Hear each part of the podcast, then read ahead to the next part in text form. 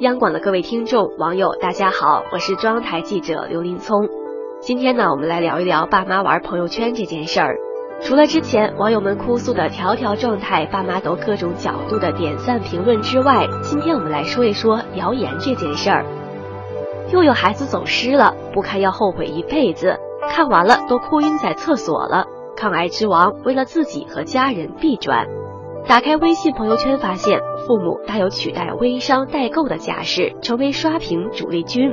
不过呢，他们可不是卖东西，而是转发各种各样标题耸人听闻的谣言，从生活养生到历史文学，再到经济，跨度之大，让人感慨不已。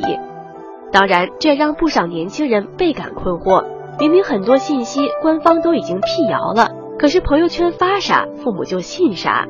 妈妈对女儿说：“朋友圈文章说了，卫生间不能用洁厕宝，否则易致癌。”婆婆对怀孕的儿媳妇说：“怀孕不能常照 B 超，影响宝宝发育。”爸爸对儿子说：“酸性体质容易致癌，牛肉、猪肉等都是酸性食品，不能吃。”那么，为什么中老年人的朋友圈会谣言扎堆呢？